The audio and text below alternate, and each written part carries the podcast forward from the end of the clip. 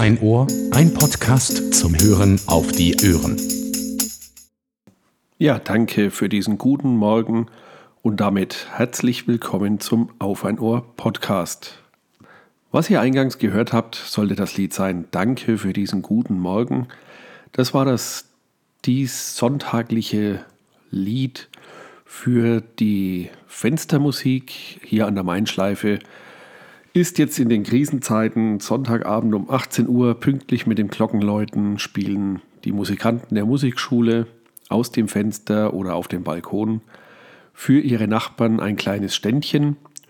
Und da mein großer Sohn ja schon in der Musikschule ist und da fleißig Fagottunterricht hat, der leider auch ausfallen muss momentan, habe ich mich mit ihm zusammen auf unseren Balkon gestellt und ich habe mich an der E-Gitarre versucht und wir haben zusammen das Lied eben gespielt. Es waren auch zwei Nachbarn da, die zugehört haben und gerührt, geklatscht haben. Ja, das große Konzert war es noch nicht, aber es ist ja die Geste, die zählt. Ich denke, diese Zusammenstellung wird man die nächste Zeit noch etwas öfters hören. Gitarre, Fagott und Perkussion. Und vielleicht kommt dann auch meine Frau mit der Klarinette noch mit dazu. Heute ist übrigens Montag, der 20. April und ich mache gerade eine schöpferische Homeoffice-Pause. Leider ist mir der Kaffee ausgegangen und so trinke ich jetzt ein, eine Tasse kalte Milch zum Kuchen. Ja, geht auch mal, aber muss unbedingt schauen, dass ich wieder Kaffee auftreibe. An diesem Wochenende ist nicht allzu viel passiert. Das Wetter war etwas bewölkt und ja, auch zum Teil hat es auch mal ein bisschen geregnet. Das ist ja auch mal ganz gut für die Natur. Die Wälder sind immer noch viel zu trocken.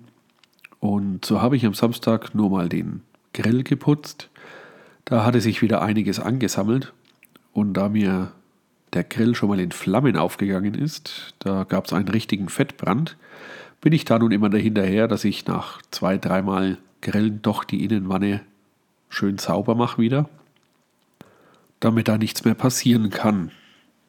Da der Grill dann schön sauber war, wollte ich ihn natürlich nicht gleich wieder beschmutzen und so haben wir äh, die lokale Gastwirtschaft wieder unterstützt und haben uns etwas zu essen bestellt.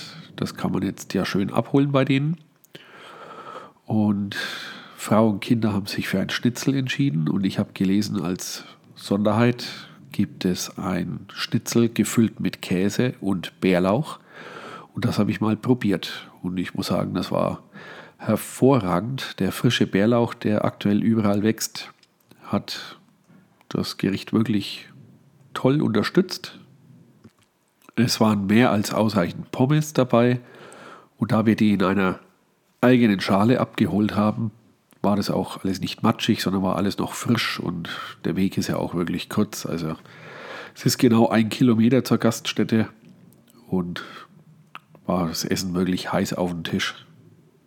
Da es bei mir im Ort nicht mal einen Pizzalieferdienst gibt, genieße ich das momentan ganz, äh, dass man hier auch mal Essen nach Hause holen kann. Denn wer will schon immer essen gehen und ausgehen, aber mal so eine Mahlzeit nach Hause holen. Und es war Bislang, vor Corona, war das nicht möglich. Ich hoffe, dass das danach jetzt dann auch so bestehen bleibt, dass man sich da mal ein Essen nach Hause holen kann. Am Sonntag haben wir allerdings wieder selber gekocht. Und das Schöne war, wir konnten hier zum ersten Mal unseren niegelnagelneuen, gebrauchten, 40 Jahre alten Römertopf ausprobieren. Dieser war noch unbenutzt und lag wohl 40 Jahre jetzt im Schrank bei einer Arbeitskollegin meiner Frau und wir konnten ihn für eine Flasche Wein und ein Blumensträußchen günstig erstehen. Auf die Idee sind wir mit dem Römertopf gekommen, weil neulich im Bayerischen Rundfunk eine Sendung, die heißt Freizeit war, wo der Schmidtmax diesen alten, diese alte Garmethode wieder entdeckt hat und einige Rezepte vorgestellt hat. Und so war es dann auch. Wir haben in den Römertopf einfach nur Gemüse, Möhren, Lauch, Zwiebeln eingelegt. Dazu ein Kilo schönes Rindfleisch. Haben ihn dann bei 200 Grad in den Backofen gestellt. Und nach zwei Stunden hatten wir ein sehr leckeres Gericht.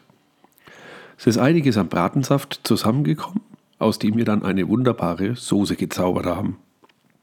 Ich bin mir da ziemlich sicher, dass ich diesen Topf in nächster Zeit noch häufiger verwenden werde. Ja, ich schaue nochmal auf meine Liste und sehe, es sind leider schon alle Themen vom Wochenende abbesprochen. Es passiert ja aktuell nicht viel, drum sage ich, bleibt alle gesund und man hört sich.